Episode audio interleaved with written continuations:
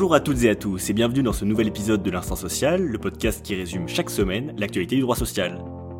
Au programme, un arrêt du 25 novembre venant préciser les règles de parité homme-femme lors des élections professionnelles, le doublement du plafond d'exonération pour les chèques cadeaux, et un question-réponse publié par l'URSSAF à destination des employeurs pour encadrer la fin de la période Brexit. Allez, c'est parti depuis la loi Repsamen du 17 août 2015, les listes de candidats aux élections professionnelles doivent refléter la proportion de femmes et d'hommes du collège afin d'assurer une représentation conforme à la répartition des sexes dans l'entreprise. Malgré les nombreuses précisions apportées par la jurisprudence afin de mettre en œuvre cette obligation, une question restait encore en suspens.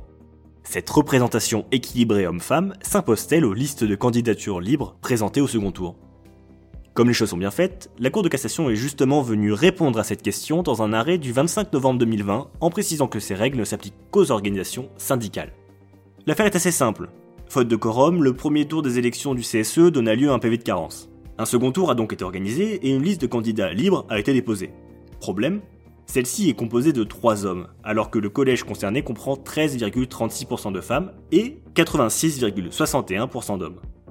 Un syndicat a donc demandé que l'élection des membres de cette liste soit annulée, car n'étant pas conforme aux règles de représentation équilibrée des femmes et des hommes. Dans un premier temps, la Cour de cassation rappelle que le texte ne fait pas de distinction selon que la liste soit présentée par une organisation syndicale ou par des candidats libres. Néanmoins, elle se réfère aux travaux parlementaires précédant l'adoption du texte, considérant alors que cette obligation ne porte que sur les listes présentées par les organisations syndicales. Elle relève donc que les dispositions de l'article L2314-30, invoquées par le syndicat, n'étaient donc pas applicables dès lors que la demande d'annulation de l'élection des élus, faute de respect des règles sur la représentation équilibrée des femmes et des hommes, était dirigée contre une liste de candidatures libres. Chaque année, de nombreuses entreprises distribuent des chèques cadeaux aux salariés pour des événements comme Noël ou la rentrée des classes. Le montant de l'ensemble de ces chèques cadeaux attribués est exonéré de cotisations sociales, mais seulement s'il ne dépasse pas 5% du PMSS, le plafond mensuel de la sécurité sociale. Ce montant étant de 171,40 euros en 2020, si l'ensemble des chèques cadeaux distribués à un même bénéficiaire venait à dépasser cette somme sur une même année civile, les bons d'achat seraient à nouveau soumis à cotisation dans leur totalité. Mais bon, vous le savez, nous traversons une période durant laquelle le gouvernement essaye d'inciter les Français à consommer afin de relancer l'économie, en passant notamment par des subventions. Et c'est en ce sens que Bruno Le Maire a annoncé ce mardi le doublement du seuil d'exonération de ces titres cadeaux, passant ainsi à 348,80€. Le ministre de l'économie a toutefois précisé qu'il attendait en retour que les émetteurs de chèques cadeaux fassent un geste en faveur du commerce de proximité, cette mesure ponctuelle ayant principalement vocation à les soutenir. Aucun texte n'est encore paru, mais cela sera sûrement le cas d'ici la fin de la semaine prochaine. Ah, le Brexit. Voilà plus de 4 ans que le Royaume-Uni a souhaité quitter l'Union Européenne et les conséquences de cette rupture ne sont pas encore totalement définies. En effet, après sa sortie de l'UE au 1er février 2020, une période transitoire a été instaurée jusqu'au 1er janvier 2021 pour préparer la mise en œuvre de l'accord de sortie et anticiper la relation future entre l'Union Européenne et le Royaume-Uni. Cette période prenant fin dans quelques semaines, l'URSSAF a récemment publié une note sur son site afin d'apporter des précisions sur l'après-Brexit.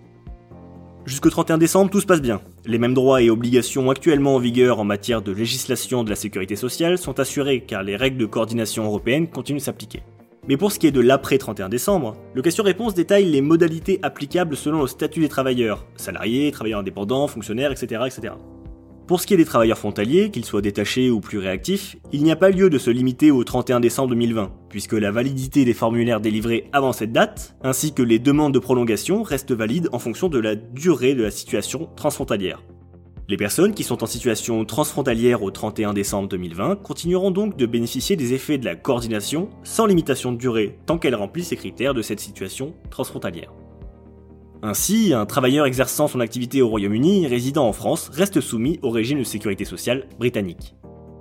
Pour les personnes se trouvant en situation transfrontalière temporaire au 31 décembre 2020, celles-ci continuent de bénéficier des effets de la coordination jusqu'à la fin du détachement ou de la pluriactivité.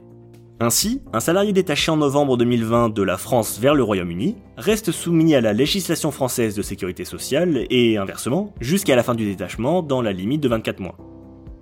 L'URSSAF rappelle également que, s'agissant des ressortissants britanniques qui résident au Royaume-Uni, mais qui poursuivent une activité économique en France au 1er janvier 2021, ceux-ci devront être en possession d'un titre de séjour à compter du 1er octobre 2021, en sachant que ce document doit être demandé avant le 1er juillet 2021.